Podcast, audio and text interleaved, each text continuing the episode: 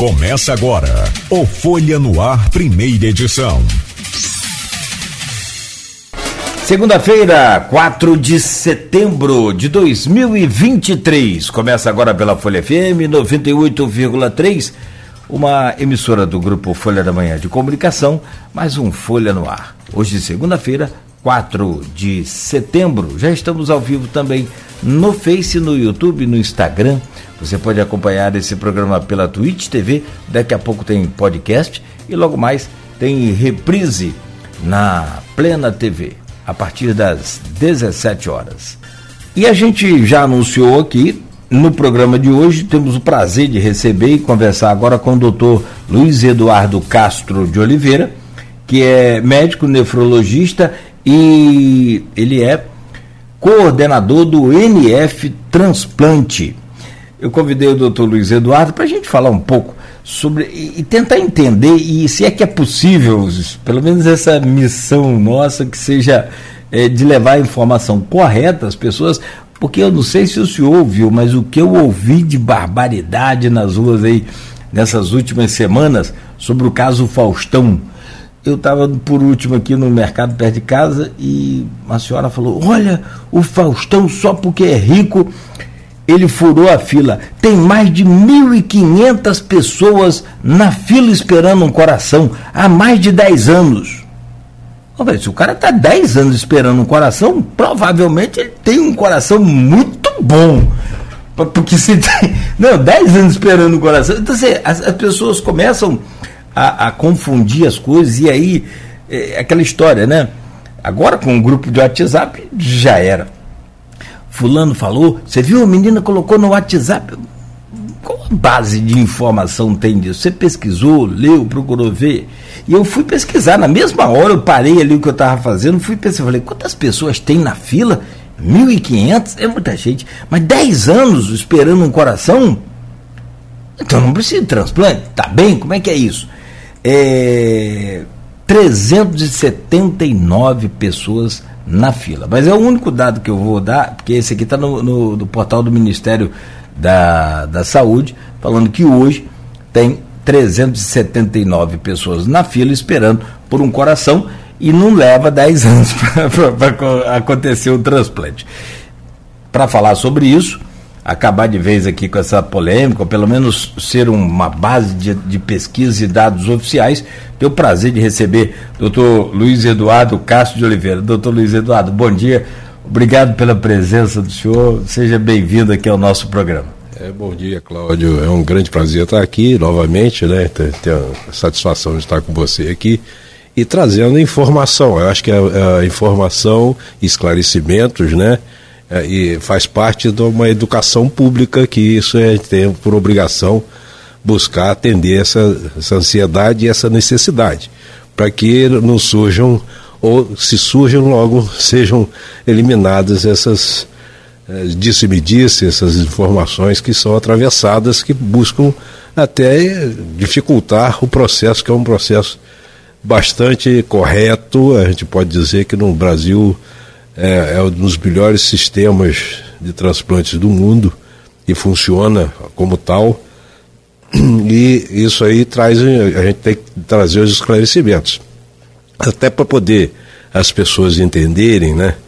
Que é o transplante de órgãos que a gente fala, né? Não tem só transplante de coração, tem transplante de coração, de rins, córneas, e fígado, é, ossos, medula e etc. Tem diversos órgãos e tecidos que podem ser transplantados. E são diferentes filas né, que aguardam, de pessoas que aguardam o transplante. Então tem a fila de coração, tem a fila de fígado, tem a fila de rins, isso no âmbito nacional e regional, ou seja, estadual, né? E, e, e muitos estados têm até filas regionais, como centrais regionais. Então, isso obedece critérios que são bastante rígidos e corretos e não são critérios só de, é, de, de um ou dois ou três ou, um grupo de pessoas que decide isso, é um sistema que ele é informatizado, ele é todo é, regulamentado e seguido e é de conhecimento público para quem é interessado e que cadastrado da fila de espera tenha informação. Então a gente não, não tem isso. O paciente dizer que alguém passou, ultra, bypassou, ultrapassou, foi à frente dele, que, que não fosse critérios que são extremamente técnicos e bastante rígidos. Então é aquilo que não tem, de coração não tem. Não, não é possível ter uma fila muito longa, muito extensa, porque infelizmente é, o paciente que necessita de um transplante está numa situação clínica em que não permite ele ficar meses e anos esperando uma fila. Ele acaba falecendo antes de acontecer o transplante por falta de doadores, não de, de, de, de estrutura ou de serviços ou é, equipes para fazer o transplante. Então, é por falta de doação. Por isso que as campanhas sobre doação de órgãos são as campanhas que têm que ser trabalhadas para as pessoas entenderem o quanto que um doador ele beneficia pelo menos oito pessoas em salvar vidas. Isso, isso quer dizer que são aquelas pessoas que estão esperando o transplante de um coração, de um fígado, de um rim, de, de, ou seja, de, de órgãos que necessitam de ser implantado naquelas pessoas que estão com deficiência do órgão, que não tem mais capacidade de conduzir a, a qualidade de vida do indivíduo e ele acaba falecendo por falência daqueles órgãos. E cerca de 50, de, de cerca de 50 pessoas podem ser beneficiadas com a qualidade de vida num transplante de tecidos, que a gente diz, né? De ossos, de, de pele e de córnea, que recupera a visão, ou seja, melhora a qualidade de vida de cerca de 50 pessoas a partir de uma doação de um indivíduo falecido em que os órgãos pode, possam ser utilizados. Então, de coração, só tem cerca de 370, que você falou, é, né? por aí, 80 é. pessoas que estão na fila no Brasil. No estado do Rio, ó, fim de julho, né? Tinham 15 pessoas que estavam para a fila de coração. Em São Paulo, onde o Faustão foi transplantado, na semana que ele estava no, na fila de transplante, que ele entrou para a fila de transplante, eram 11 pessoas que estavam na fila, uns mais graves, outros menos graves, e ele entrou em critério de gravidade. Ele ficou em segundo lugar, né? Por quê? Em critério de gravidade, ele tem a incapacidade funcional grau 4, ele não poderia nem. A, a locomoção, a autolocomoção gerava um desconforto respiratório grande, ele precisava de medicamentos e entrou em hemodiálise, que é uma disfunção renal consequente à insuficiência cardíaca dele. Então ele precisava ficar internado para que os procedimentos de manutenção de vida em espera para um transplante colocaram, o colocaram na fila com prioridade que ele ficou na posição 2. Quando surgiu o, o, um doador, era do tipo B, exatamente, que ele estava na fila do tipo B, que é um, um tipo de sanguíneo raro. E que poucas pessoas que estão na fila, né, não, do tipo B, ainda mais para coração, e com a gravidade que ele se encontrava, do risco que ele se encontrava. E o primeiro não era o tipo sanguíneo, aliás, era do tipo sanguíneo, mas não tinha composição, a estrutura física que pudesse receber aquele órgão, o coração que estava sendo doado por aquele doador, pela família do doador. Então tem, além do critério tipo sanguíneo, tem a faixa de idade, tem faixa, tem a condição física em que não pode pegar o coração de uma criança que ou, ou, para colocar num adulto que a estrutura física é diferente e vice-versa. Então por isso é que ele foi não foi preterido, é que o outro ficou aguardando que já foi transplantado inclusive, o que estava assim já foi. Então é, é, é naquela semana, naquela mesma semana, três pessoas foram transplantadas da fila de espera de coração no mesmo hospital. Então, a gente vai ser, ou ele bypassou? Não, ele foi contemplado pelas características físicas, tipo sanguíneo dele e da situação clínica dele que gerou a urgência para o transplante. Então, não houve de forma alguma, isso não há essa questão, porque a fila é única, independente se o indivíduo é rico ou não, Aliás, o outro que estava na mesma circunstância dele, internado no, no, no hospital de ponta, em São Paulo, um hospital é, de, que recebe, tu estava internado pelo SUS. O outro que estava internado, vizinho dele, era pelo SUS, era um, um alagoano até, né? É, isso foi divulgado da imprensa. Então o indivíduo estava lá e nas mesmas circunstâncias dele, o, ele, o Faustão foi transplantado, mas ele também já foi transplantado. Então a questão não é não é dinheiro. ter o dinheiro, não é dinheiro, é. Porque é, é não, fica, a, a, logo a impressão que a gente tem é essa, né? Por falta de conhecimento. E aí eu não sei se por ignorância, não sei se por maldade de algumas pessoas também. Nesse negócio de internet, eu, eu, eu faço uma avaliação assim. Tem o pessoal que vai lá para ganhar as curtidas, né, os likes ali, é. aí eles colocam, e Faustão, furou, não furou? Aquilo é só para ganhar like, o cara não está interessado em Faustão, não quer informar nada, é só para ganhar curtida para ver se ele é, é, monetiza o canal dele lá no, nas redes sociais. Isso é uma parte. Agora, daí ele gera a, aquele desserviço, aquela desinformação, e as pessoas vão por consequência natural do ser humano, a gente dá uma aumentadinha. Você tem 150, o cara já mete um 1.500. Custa nada, né? Aumentar. Só que custa. Custa porque interfere na, na, na, na talvez na opinião, talvez. Né? Porque o cara sabe como é que é a coisa. Ah, aqui no Brasil, eu não vou doar meus órgãos, não. Eu era doador, mas não vou doar porque isso aí é uma bagunça. Não é assim. A bagunça daquele, daquela fonte de informação que ele foi buscar. Né? Faustão não furou fila. Eu fui ler sobre o, o caso dele também, e o senhor já explicou. É, dentre os requisitos, primeiro tem que ter o sangue. Se não for, não para por ali a pesquisa, né? Tem que ser igual. É o tipo sanguíneo. O tipo sanguíneo tem que ser igual. Aí vem as outras características que o senhor falou, do, do porte físico, idade, essa coisa. Mas é, ele estava. O, o coração dele é, literalmente estava tão fraco que tinha que tomar o, os medicamentos contínuos para poder o coração continuar a bater. A qualquer momento ele poderia até com o medicamento parar de bater. Certo, é isso, isso é um dos requisitos também primordiais para ele entrar lá para o topo da fila, né? É assim, é, é, realmente é, é, o indivíduo entra numa incapacidade funcional tamanha ele não consegue fazer os, as, as, coisas simples, né? De ele se levantar e ir ao banheiro sozinho, que ele vai e fica com desconforto respiratório grande e que aí ele fica com que a gente chama de incapacidade, incapacidade funcional, grau bastante elevado. Então, mesmo com os medicamentos que fazem com que ele fique relativamente confortável em repouso, né? Sim. Mas quando qualquer esforço pequeno que faz, ele, ele descompensa. Eu tive pericardite.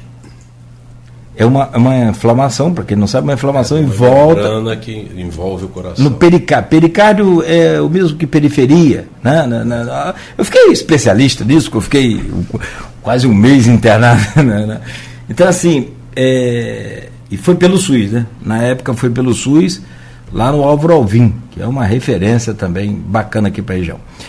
E, mas o, o, se, se, refere ao cansaço, eu me lembro que quando eu comecei com os sintomas, primeiro com muito falta de ar, dor no peito, do, doía muito, mas eu, eu, terminei de tomar um banho, era verão, é, já era o, o, final do ano, né? Já começando aí primavera, verão. É, eu me lembro que ao sair do banheiro até sentar no, na poltrona, eu já estava todo suado de novo e completamente cansado, exausto ao ponto de não aguentar andar. Negócio impressionante. Graças a Deus, depois eu, por milagre, também melhorei. E pericardite mata também. Com certeza. Né? A pericardite, a inflamação torna uma, uma carapaça que envolve o coração. E quanto mais inflamado, mais comprime o coração, restringe a função cardíaca. E isso aí dá desconforto mesmo, dor, etc. Negócio de doido. Porque o pessoal fala que coração não dói, né? Ó, eu passei por essa aí. Mas o, o, tem uma, uma pergunta aqui lá no grupo de WhatsApp, e aí a gente já vai é, aprofundando mais esse assunto, para que a gente possa ter um pouco mais de conhecimento, como a gente falou. A primeira Wanda Terezinha, que é médica, quando eu postei lá no grupo do WhatsApp do, do programa e do, do blog Opiniões, que é do Aloysio Abreu Barbosa, ela já logo colocou lá, ó. Doutor Castro é uma grande referência nessa área, além de ser muito estimado por todos os colegas. Doutora Wanda, ah, eu vou divulgar aqui nos grupos de médicos. Doutora Wanda deixou essa mensagem aqui para o senhor. E, e, a pergunta vem da Silvana Venâncio, que é jornalista, mora em, em Bom Jesus do Itabapana, ela diz aqui, doutor Luiz Castro, é protocolo ou não o transplantado não saber do seu doador e família? Porque no caso do Faustão ele soube. Aliás, já né, todo mundo acompanhou isso aí. E também no caso Faustão, várias pessoas colocaram em xeque a fila de transplante, que nós já falamos aqui, do SUS, alegando que Faustão teria passado à frente por dinheiro. Esclarece para as pessoas que ainda não entendem como é o critério da fila, o senhor já falou. E essa questão também que eu, eu, eu fiquei. É, é, a gente acompanha por informações do, do senhor, do Altura, de toda a equipe lá do NF Transplante, a gente sabe. É, aliás, aqui era um, um condicionante né, para que a família não soubesse. Sempre foi um trabalho muito intenso de vocês isso. Como é que o senhor viu isso, esse caso sendo divulgado à família do rapaz? O, Faustão mandou mensagem para ele na, na, nas redes sociais, gravou um vídeo agradecendo aos pais, aos familiares, e enfim, né, desse jogador, desse atleta que doou o coração para ele. É, isso aí a, a legislação recomenda que não seja divulgado a partir dos órgãos oficiais. Mas é, em muitos países, vou fazer só um comparativo, né? em muitos países, é, como a França, a Suécia, diversos países, é, o indivíduo, quando ele, morre, ele falece, o corpo pertence ao Estado, não pertence à família. No Brasil, como em muitos outros países, o indivíduo, quando falece, o corpo ele passa a ser de propriedade da família. Por isso é que há a necessidade, pela legislação, da autorização familiar para a doação de órgãos e tecidos. Isso aí é uma regra, é uma coisa legal. E a, a nosso, o sistema nacional brasileiro, ele não recomenda e nem divulga, mas isso não impede que haja o comentário, como todas as pessoas falam entre si, né? conversam entre si, e a divulgação, e isso ser é, descoberto com facilidade é, sobre a doação. Por que isso? Porque recomenda-se que não seja divulgado para não criar nenhum vínculo, nem que seja afetivo, entre a família do receptor e a família do doador, para isso não criar um laço muito afetivo que seja de deletério para a saúde, para o bem-estar e para a mente das pessoas. Mas isso não quer dizer que não possa acontecer. E já aconteceu muitas outras vezes. Nós mesmos já não divulgamos, mas as pessoas que descobriram através da imprensa ou de, de conversas entre amigos e, e conhecidos. Né? Descobre, ah, eu sei que é você, eu posso me contactar com a família? Poder? Pode, é um direito seu, é um direito do cidadão, né? querer saber, né? Ele pode, a gente não divulga porque não é nossa nosso protocolo, ou seja, o protocolo é não divulgar. Mas se isso foi descoberto, nós não dificultamos, né? Atrapalhamos e nem tornamos a, a coisa difícil de, de, de a família querer agradecer a outra, porque às vezes é um gesto de amor, de carinho que quer agradecer e não criar uma vinculação afetiva que é, não é às vezes adequado do seu ponto de vista psíquico, psicológico, etc.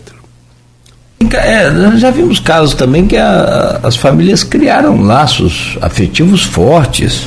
Pode, Após, tem né? filmes a respeito tem filmes disso, né? Que, que cria até uma coisa. A intenção sempre é para o lado bom, né?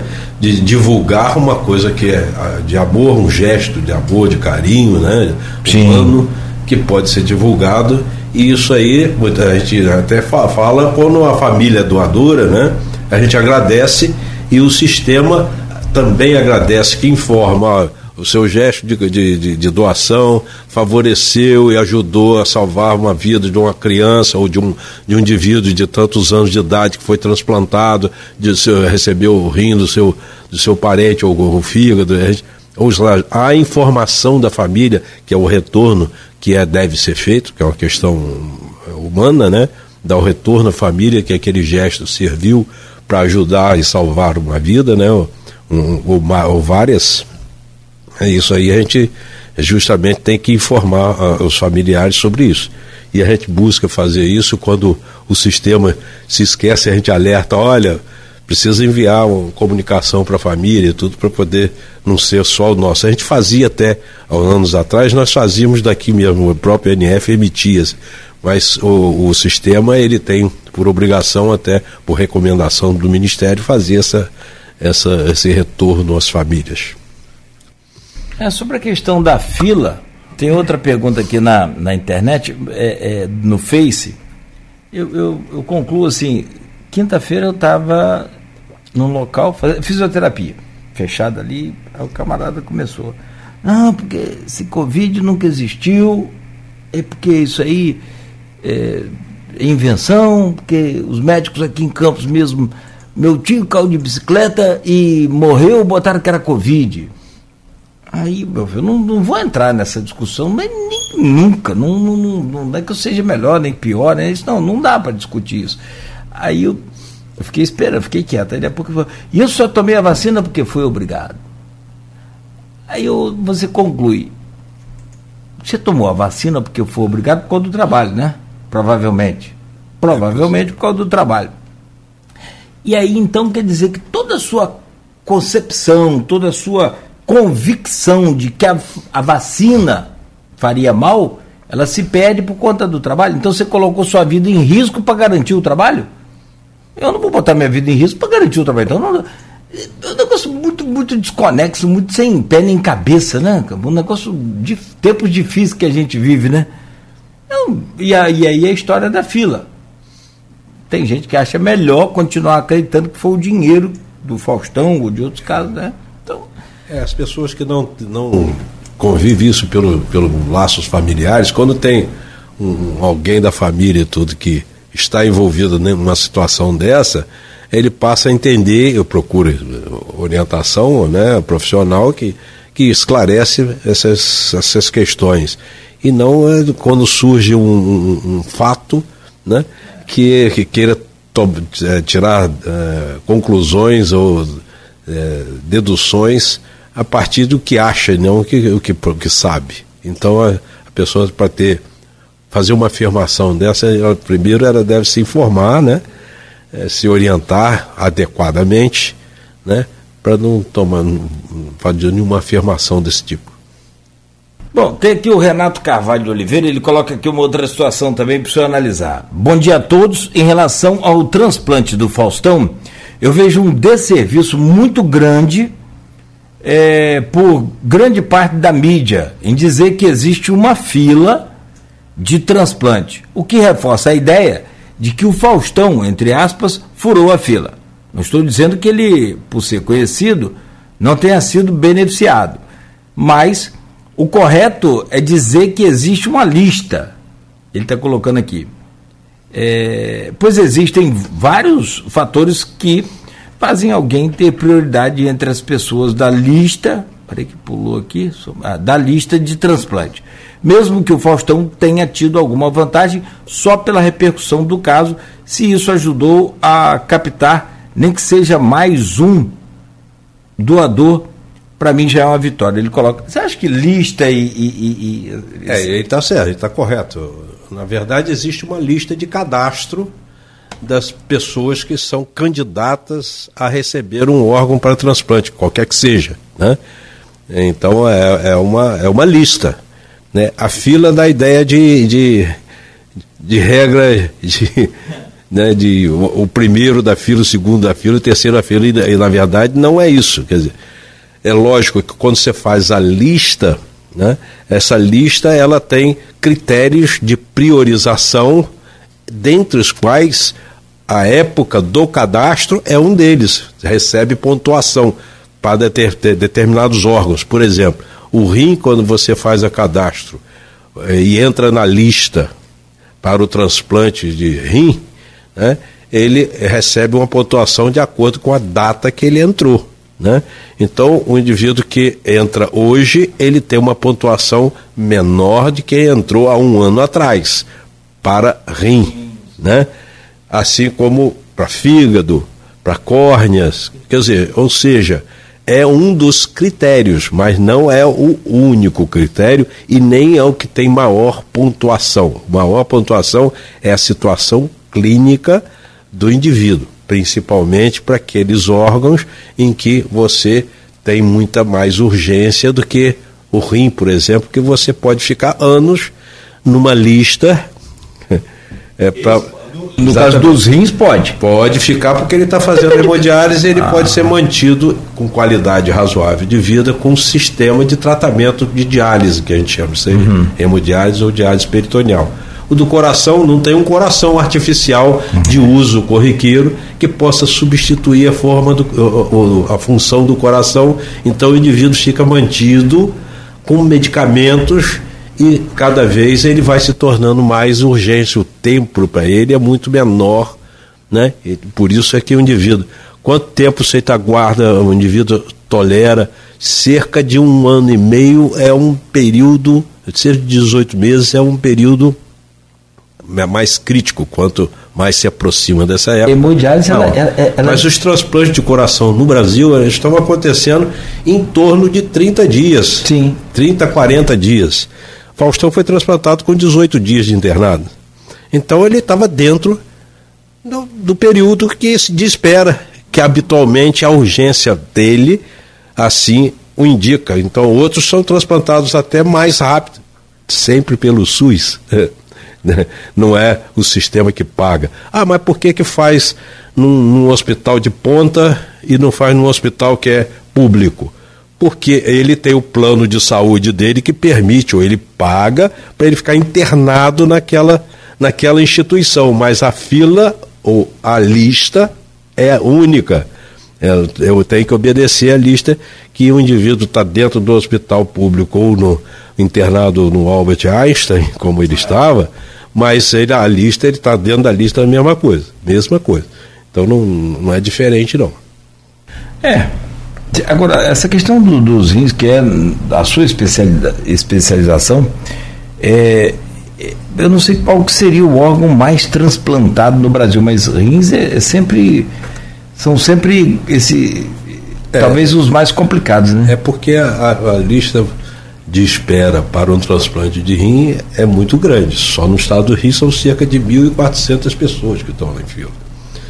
Que estão na lista. Graças à máquina de hemodiálise, ele aguenta um pouco mais. Exatamente. Agora, então, são cerca de 35 mil no, país, no país aguardando por um transplante renal. Entendeu? Mais da metade então, da lista. Então, é, exatamente. Então, na verdade, o, o, que, o que indica que. Por quê? Porque as pessoas vão ficam mais tempo né, é, numa lista de espera para o transplante é, renal por causa do, da preservação de vida através da, da, da terapia dialítica.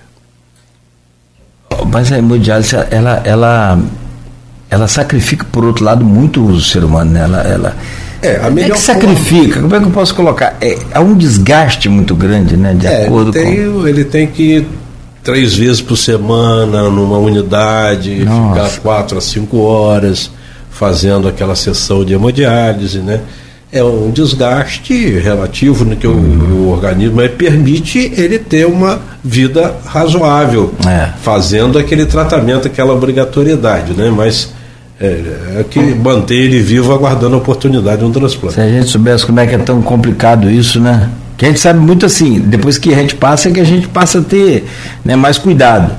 É, como é o caso do Faustão, por exemplo, a partir de agora ele, a família dele já fazem campanha para doadores.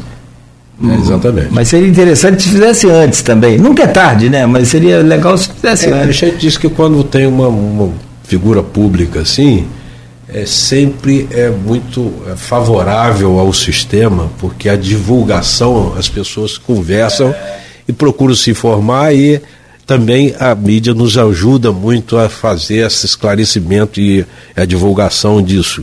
É, a gente teve anos atrás a questão do, do outro apresentador de TV, o, o Gugu Liberato, né, que, que nos Estados Unidos ele faleceu por um acidente e a doação dele né, gerou, é, atendeu quase 50 pessoas, né, que é, ajudou quase 50 pessoas, né, e eles divulgaram muito essa a questão, isso serviu para alavancar muito, né, por um bom período, aquela a, a divulgação da, da, doação dele, eh, da família que doou, né, fez com que melhorasse muito os transplantes num grande período.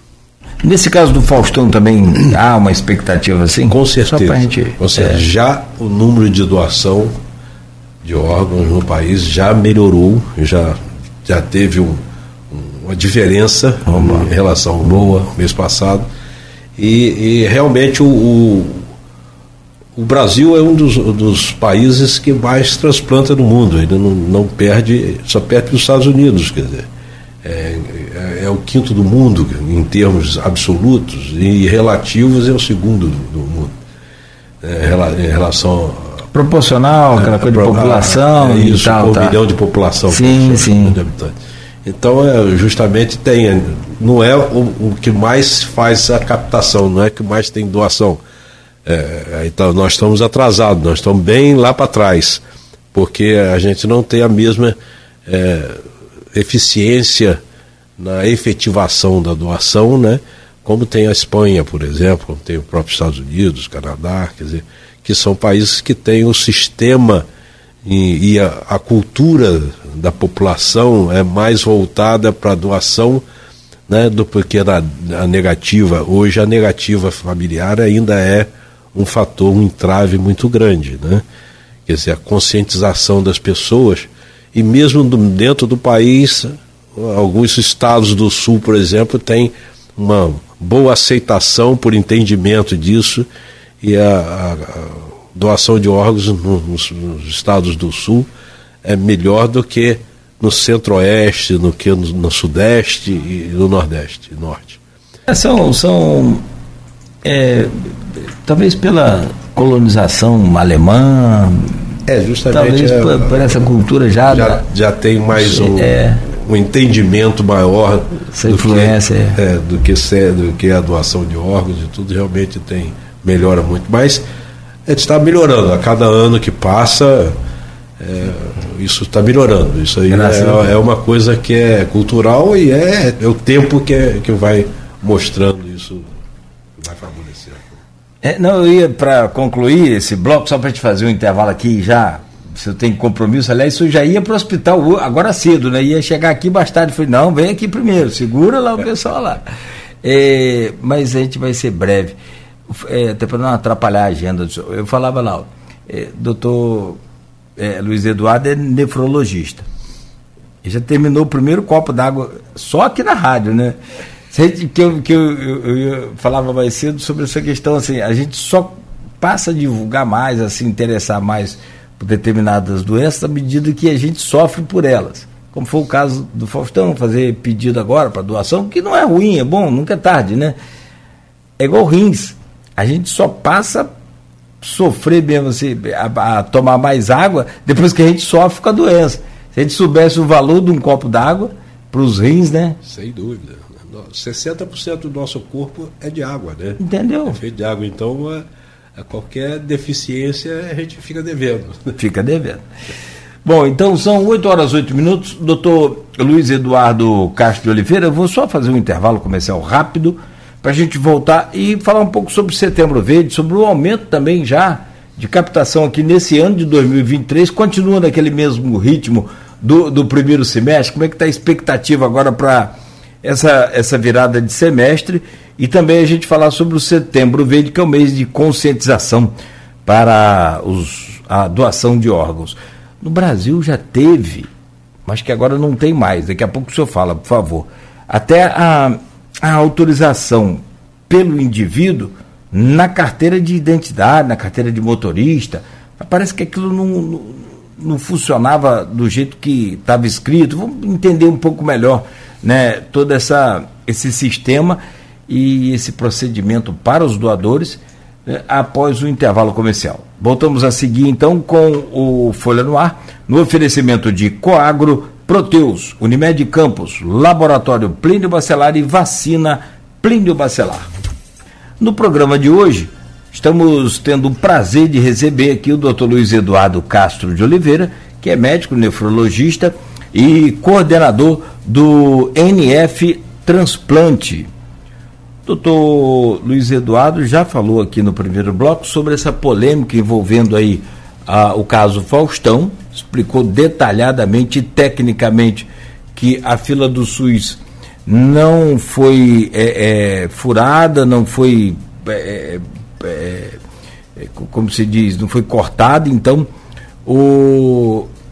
É, ah, tá falando aqui sobre beber água o Faustão fez a cirurgia dentro do prazo, dentro do previsto, para o doador, né, de que ele tinha a, a compatibilidade, explicou todos os detalhes aqui.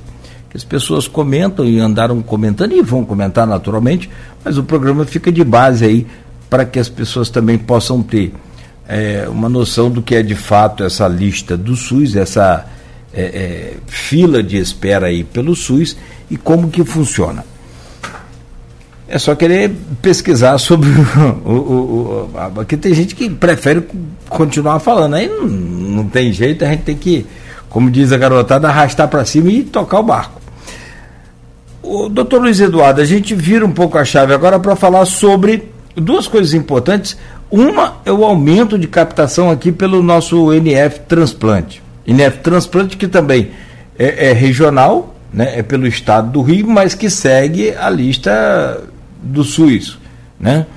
É, e o senhor pode explicar isso melhor para a gente. Houve um aumento no primeiro semestre muito significativo, quase que 50% em relação ao ano anterior, e também para a gente falar sobre é, essa campanha do Setembro Verde, que é o mês de, de doação, e, e eu quero falar muito sobre essa questão do de que tinha na carteirinha de identidade nossa quem era doador, quem não era. Em que pé ficou essa, esse registro aí nos documentos? E se isso continua, não continua, como é que é? Só sobre o, aqui o NF Transplante, como é que está hoje um balanço já desse ano? O senhor fala para a gente aí. Parte da premissa, né, que a gente tem esse sistema, que o NF é mais de informação, educação, divulgação a respeito dos, dos transplantes e, e eh, ações correlatas. E a, cada hospital que tem mais de 80 leitos, que tem urgência, emergência, trauma, etc., por obrigação legal, tem que ter uma comissão intra-hospitalar para doação de órgãos e tecidos para transplante. É uma comissão obrigatória em todos os hospitais nesse porte. E em Campos, o único que é atuante e funcionante realmente é essa CIDOT, que a gente chama, para simplificar, essa comissão que trabalha em conjunto com a NF, a equipe é semelhante, né? É, é, tem a mesma é bem, a atividade bem correlata, e essa CIDOT do, do Ferreira Machado, que é composta por dois médicos, que eu faço parte, então, no momento estou licenciado, mas sempre atuante, não tem jeito, né?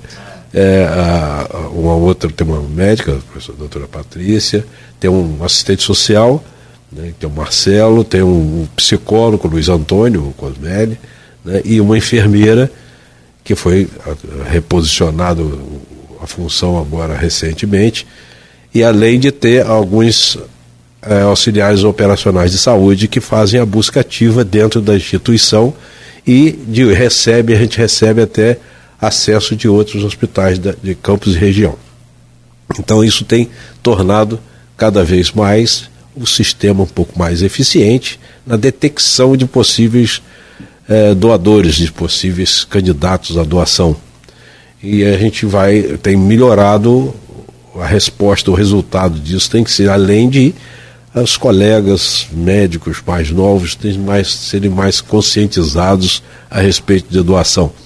Então, isso aí, às vezes, não estão habilitados ainda ou não estão bem preparados, mas eles nos eh, recorrem a nós, a, nos recorre para poder dar as informações e orientações. Então, isso tem facilitado é, a detecção de, de, de, possíveis doadores e, logicamente, é, com mais notificações e mais acessos aos casos, é, a, a, gente consegue mais famílias que têm, mais ainda, é, por exemplo, a gente já teve do ano, no ano passado, por exemplo, né, é, no, no primeiro semestre desse ano, nós tivemos, até julho, nós tivemos nove notificações e quatro é, captações.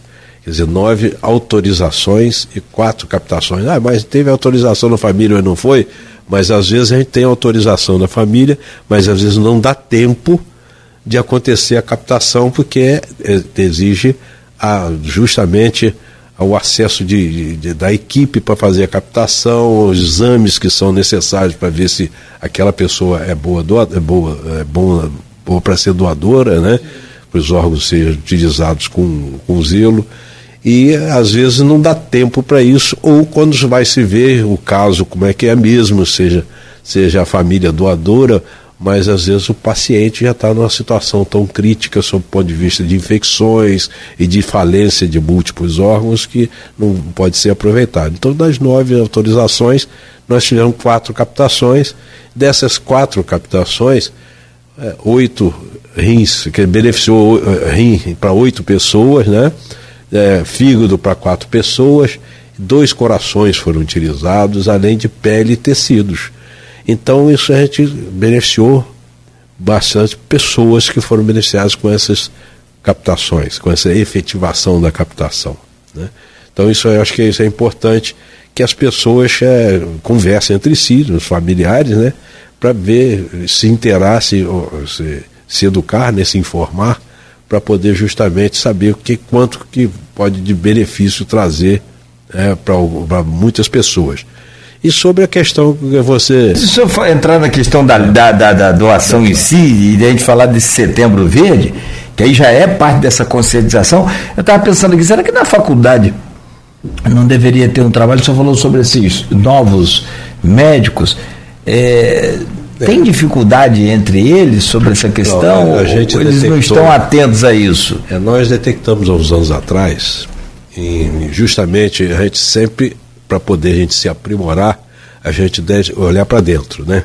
Então a gente, quando começou esse trabalho no, no início dos anos 90 no, no, no Ferreira Machado, a gente identificou com o correr do tempo a dificuldade maior de obtenção, de detecção de possíveis doadores era o próprio, a própria a, a, a unidade de saúde, quer dizer, os componentes da assistência por causa da não informação. Então começamos a fazer um trabalho de, de informação e, paralelamente, fomos à escola e, ao longo dos anos, nós temos participado de algumas disciplinas dentro da escola, da faculdade, que fala sobre o assunto, sobre morte, morte encefálica, discussão, doador, doação de órgãos, identificação de possível doador, e a gente participa isso de, na, na formação médica é, de muitos alunos. E isso aí tem gerado muitas vezes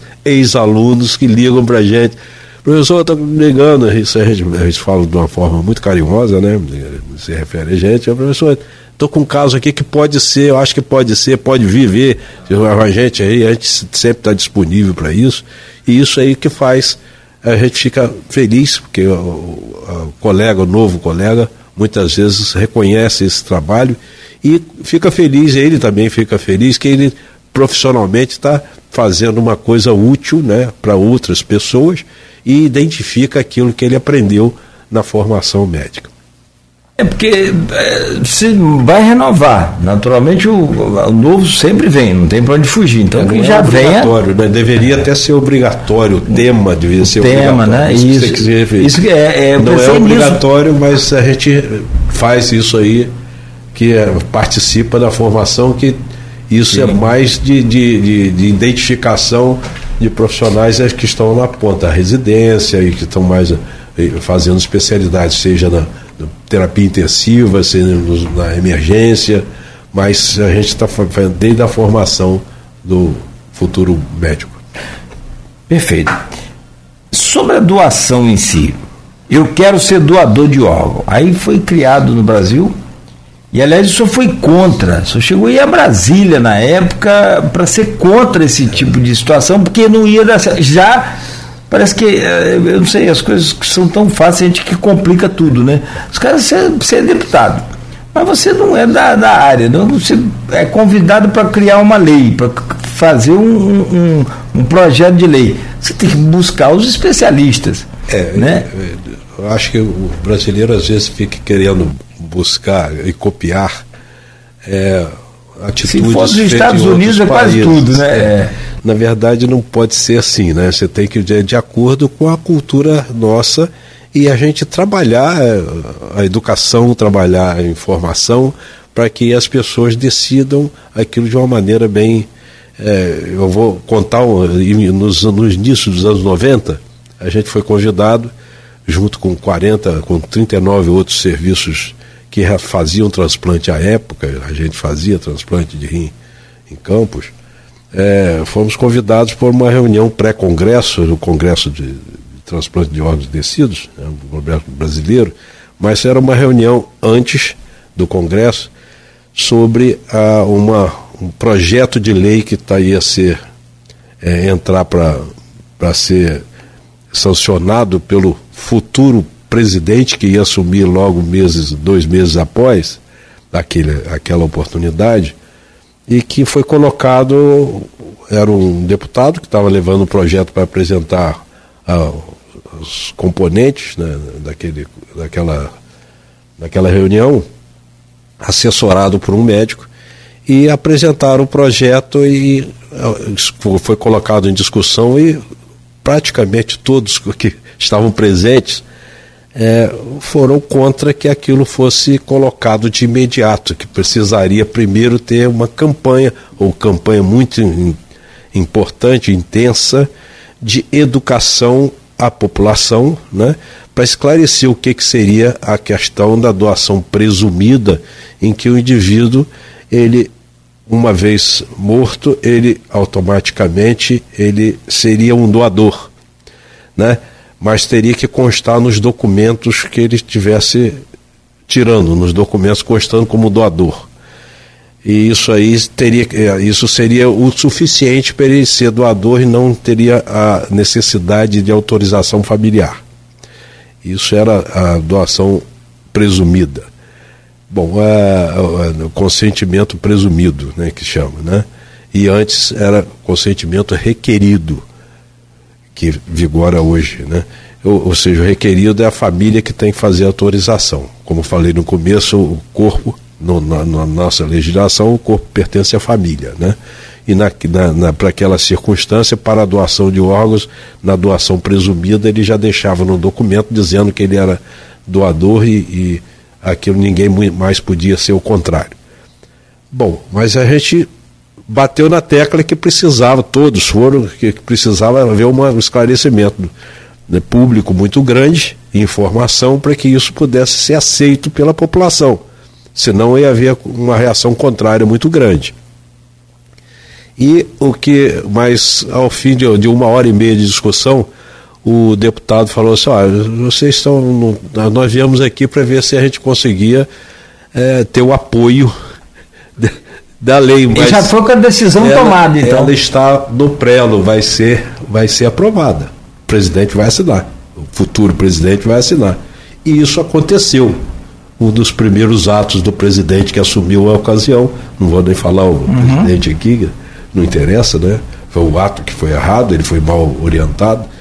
É, ele assinou e ao longo dos anos subsequentes é, houve uma queda de em torno de 40% nas doações. Nossa. E eu vou citar um exemplo dentro da minha casa.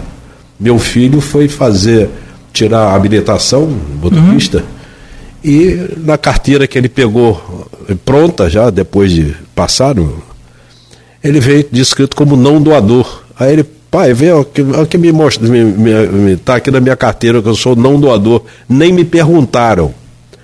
Aí eu falei assim, ah, é, é, por que isso, pai? Eu falei assim, olha, é, é simples. Não te perguntaram porque o funcionário que estava digitando lá e preenchendo os dados, ele não tinha nenhuma informação sobre o assunto. Se você perguntasse, se você perguntasse a ele o que, que é isso, ele não ia saber dizer nada. Então, para o brasileiro, o, o, o desconhecido, a primeira resposta é o não. Então, assim, ele preencheu não. Você é não doador.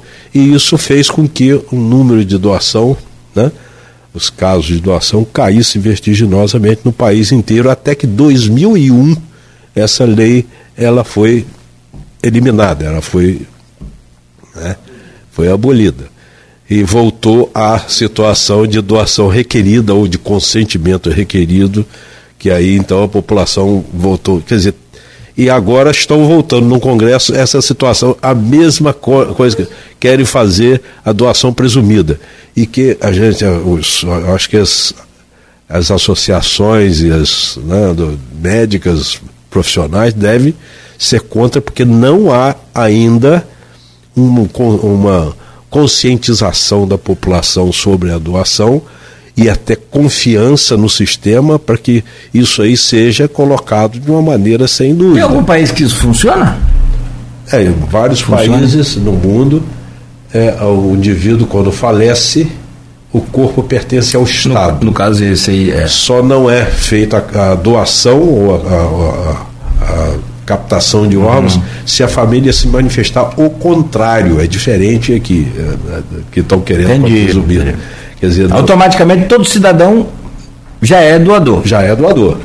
nesse caso, família, nesse caso não, ele, ele faz um documento diz que é Quer dizer, e vai acontecer que os documentos vão vir com não, como não doador. Ah, tá. Então vai como aconteceu no passado, não muito distante, e que fez com que caísse o número de doação de porque não houve uma conscientização pública uhum. o suficiente para entendimento sobre a doação de órgãos e tecidos ser uma coisa bem fácil ou automática, né? Não dá para ser isso, tem que ser ainda a família tem que autorizar.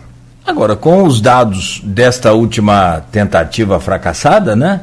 Talvez possa seja possível é, é, comprovar de que não foi bom. Nós temos um exemplo aqui prático, não foi bom. Vocês estão vendo aqui. Já foi adotado o sistema em quase 40% pois a é. menos ao longo dos anos. A gente espera que os vai nossos que, é. deputados. Alguém pensem... vai ter que levar isso lá. É, alguém vai ter que.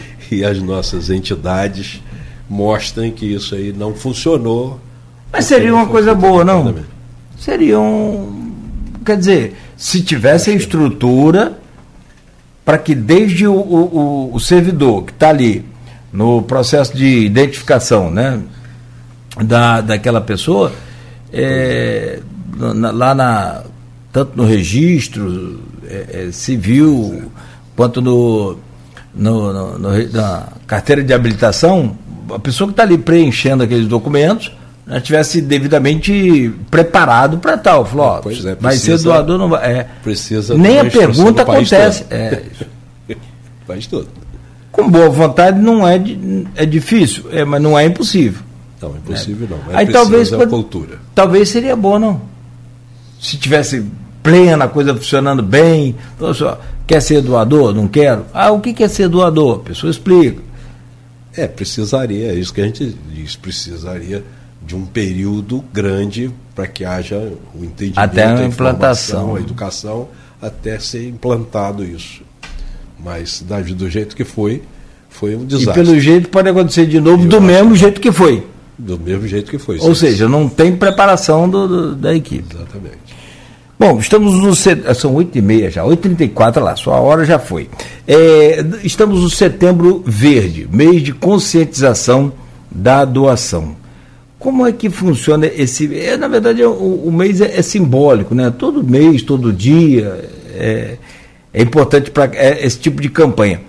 O NF vai fazer alguma ação maior, específica, além dessas entrevistas de madrugada no rádio, que, que, tem que considerar o sacrifício. Sim, sim. Você chegar aqui às sete horas da manhã, tem que subir a escada longa, de, alta dessa. Tem, faz parte do sacrifício. Como é que está a programação para esse mês? Bota altura para trabalhar, rapaz. Exatamente. Vai fazer uma programação. Ele, o nosso assistente social também está tá buscando, nós estamos buscando fazer. Ó, e estamos fazendo planejamento para até o fim desse mês a gente ter alguns eventos que claro, a gente possa, participar disso daí. Não, importante que fique claro assim, conte com o Grupo Folha. Eu falo aqui, não em meu nome, falo em nome do Grupo Folha, do jornal, da Plena, da INTTV, aqui da Folha FM. Conte com a gente, manda o material para a gente, é, a, a gente, possa precisa disso fazer mesmo. essa ponte aí com a população, é, desse jeito. Agora, é, só para fechar aqui, é, e, e, e fiquei com uma coisa na cabeça, uma, uma doação, quando ela é feita, autorizada pela família, o procedimento, né, todo o procedimento, até chegar ali, a mesa cirúrgica, a gente já entende, já conhece. Agora, nós nunca falamos da mesa cirúrgica em diante. É tudo um processo envolvendo uma equipe de super médicos especializados, tem tudo um. um, um, um porque são, são procedimentos feitos cirúrgicos e bem delicados. É. Retirada de um coração, por exemplo. Não é que você chega, ah, doação, pega. Não. É, nos, nos anos iniciais, quando a gente começou a participar dessa, dessa questão, a gente até teve que entrar em campo para poder fazer captação de órgãos. Imagino. E a gente até fez treinamento até para isso e tal, mas hoje é, existem já equipes montadas, preparadas e, né, e habilitadas para fazer a captação de órgãos, de múltiplos órgãos e tecidos. É, não, não, não, no, tá passado mais, ah. é, no passado mais recente já existem residências médicas para formar é, equipes de captação de multiórgãos, né? Então, já, já, há dois a três anos já, forma, já formados em São Paulo e no Rio grupos né, de profissionais para isso. No estado do Rio existe o, a Central Estadual tem uma equipe que faz a captação de órgãos e tecidos em todo o estado. Né? Nós já tivemos aqui colegas que participavam da captação aqui, tanto local como regional, mas hoje o Estado tem uma equipe que faz a captação múltipla de órgãos. E envolve muitos profissionais. Né? Então tem uma equipe que faz captação de coração, a equipe que faz a captação de órgãos intraabdominais e tem a equipe que faz a captação de tecidos. Então isso envolve, imagina que é um, é um às vezes precisam ver, quando uma captação múltipla aqui, precisam ver é, em duas, duas etapas, né? É, uma equipe vem, às vezes, com equipe mais emergencial, vem de, de helicóptero, avião, para captar coração e fígado, possivelmente, e a outra a equipe vem para captar tecido, que é mais demorado, às vezes vem por terra.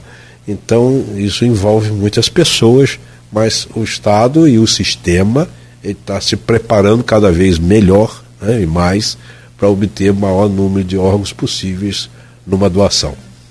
Não, o mesmo que faz a captação do coração pode não ser o mesmo que faz das córneas. Sim, não é. Não, não é, né? Não. Você não é especialista em tudo. Você... É, até porque existem, são tempos diferentes, né? Ah, sim. São sim. Uh, ações que são bem diferentes, não de importância, e sim de, de execução, pra, de agilidade, de celeridade, para que aquilo seja melhor atendido o receptor. Porque tem que, enquanto está sendo feita a captação do órgão aqui, o, o receptor, os candidatos a, rece a, receber estão sendo selecionados para o melhor receptor, né? para aquele que Sim. seja eh, selecionado e, e, daí preparado, internado, preparado para receber aquele órgão logo que chegar. Os órgãos mais sensíveis seriam que? Os que dependem basicamente do sangue, o coração e, e, o, e o fígado? É. Todos dependem do sangue, claro, mas. Todos dependem. Né? Uns têm mais tolerância com menos oxigenação, ou seja, menos circulação de sangue. Então, por isso que as córneas podem ser captadas até depois da parada cardíaca, né? Até seis horas após podem ser captadas as córneas, porque tem menos circulação de sangue, então tem, tem mais resistência, as células não morrem tão rapidamente quando deixam do, de circular o sangue. Então, ossos, pele, podem ser retirados após a parada cardíaca, tecidos. Né? né? Mas o coração, por exemplo, não, não adianta um coração ser retirado aqui para ser implantado em São Paulo, porque isso exigiria entre a captação e a implantação que o ideal não ultrapasse a duas horas, seria ultrapassado esse tempo. Por isso que a, a gente diz ah, a, a doação de coração tem que ser bem próximo, né? É, próximo para poder ter mais, a resposta e o resultado ser melhor. Não adianta uma captação de um coração no Acre para transplantar em São Paulo. Né? Então não pode, não dá para ser isso. Tem que captar lá e tem, tem, que ser implantado lá. Ah, então por isso é que a, o número de transplantes que acontece no norte, nordeste é menor talvez, de determinados órgãos, porque era por questão de proximidade e distâncias, né? Desses hospitais mais. Que são preparados para. Preparados e com equipes preparadas Exatamente. também, que não é só o hospital. O Nordeste também tem bons hospitais, mas você vai depender. O Ceará de... é um dos, dos, hospitais, dos, dos, dos, estados que mais transplanta no país, é um deles. Ah, que é, legal. O Ceará transplanta muito. Que bom. Bom, eu já atrapalhei sua agenda aberta aí, doutor Luiz Eduardo. Muito obrigado é, pela visita do senhor, muito obrigado pela presença. Espero que setembro seja aí um mês é, positivo, de boas campanhas e o reforço aqui, estamos à disposição. O que tiver lá de, de, de divulgação, material de, de, impresso ou de spot de rádio, manda pra gente que aqui está garantida a divulgação. Beleza, então eu agradeço. Eu me despeço assim, agradecendo muito a oportunidade. Acho que a gente tem que saber e eu vou estar tá registrado essa, tá. esse oferecimento seu que a gente vai. Fica à vontade, não, vamos, vamos, vamos mesmo, colocar para funcionar, não é só. Como diz o poeta, para inglês ver, não. E, deixar aqui, eu queria deixar aqui. Fica à vontade. Uma, uma última notícia, uma de informação, né? E é, para a gente sempre pensar que qualquer um de nós um dia pode estar numa fila de espera ou um, um ente querido nosso, né? Que a gente fala na lista de transplante, como o, o ouvinte alertou, eu acho que ele está correto, falar como lista, né? E a gente pode estar na lista ou uma pessoa muito querida nossa pode estar num dia estar numa lista que não é difícil acontecer.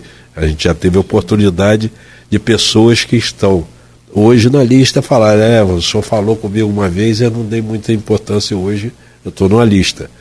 Teve pessoas que foi transplantar, foram transplantadas que falavam isso comigo. Então isso é qualquer um de nós pode ser necessitado um dia ou através da gente mesmo ou de um ente querido nosso numa lista de espera. Então tem que falar, conversar, né, no, no meio, no seio familiar e discutir o assunto e de, decidir. Não adianta ir para o cartório deixar escrito, né? né? É porque isso é a família quem decide depois. E geralmente as pessoas respeitam quando a opinião é informada antes dessa discussão, seja para sim ou seja para não, mas sempre deve conversar. É, não, tem uma pergunta do Gilmar aqui lá da Baixada. Ele diz aqui, é qual a idade máxima, só para a gente fechar mesmo, qual a idade máxima, se existe um, uma faixa de, de idade para doador é, não existe uma faixa fixa, não. Quer dizer, é lógico que a gente, para criança, né, é, acima de dois anos é o que se espera que possa ter condições dos órgãos serem utilizados, né? Mas pode ir a, ir a, a já vi doador com, com 75 anos de idade. Então não é a idade cronológica, é a condição física que ah, a pessoa boa. que a pessoa se encontra. Então é avaliado, é analisado pela boa. nossa equipe, por exemplo, quando tem um, um, possível doador, já tivemos casos de 90 anos de idade em que, oh, que a, a, família que se dispunha a doar, mas a gente foi analisar e avaliar e os órgãos não tinham as condições adequadas para serem utilizados. Então a gente explica, a família agradece, às vezes que a, que é, mas o processo de identificação da morte encefálica ele precisa ser concluído em todo o hospital, porque é lei, é, é obrigatório você concluir, faz, faz, abrir e fechar o protocolo de morte encefálica, é uma lei em que obriga os profissionais da área de assistência ter que identificar, quando identificado, abrir e fechar um protocolo, porque não tem porquê ficar mantendo uma pessoa num leito, ocupando um leito, às vezes de UTI, né? É, ocupando um leito e quando a pessoa está já tecnicamente ela está morta. Aí, nesse caso é, é, tudo muito técnico, é tudo muito é, é, acompanhado de perto, inclusive pela própria família também. Sim, sim, né? claro. Bom, mais uma vez, doutor Luiz Eduardo Castro de Oliveira, muito obrigado, médico nefrologista, coordenador do NF Transplante, nosso abraço, um abraço na altura, na equipe toda lá, eu sei que tem okay. muitos psicólogos, tem, aliás, são pessoas que fazem um trabalho extraordinário, assim como o senhor, todos lá, o nosso abraço, nosso, nossa gratidão, como o senhor disse, é aquela história, eu, eu sempre falo, não precisa acontecer com a gente para a gente participar das campanhas, vamos fazer as campanhas e tomara que a gente nunca precise. Né? Então, é, é desse Obrigado, jeito. Então. Bom, Bom dia, dia para o senhor. Fechamos por aqui o Folha no Ar, que volta amanhã, às 7 horas da manhã,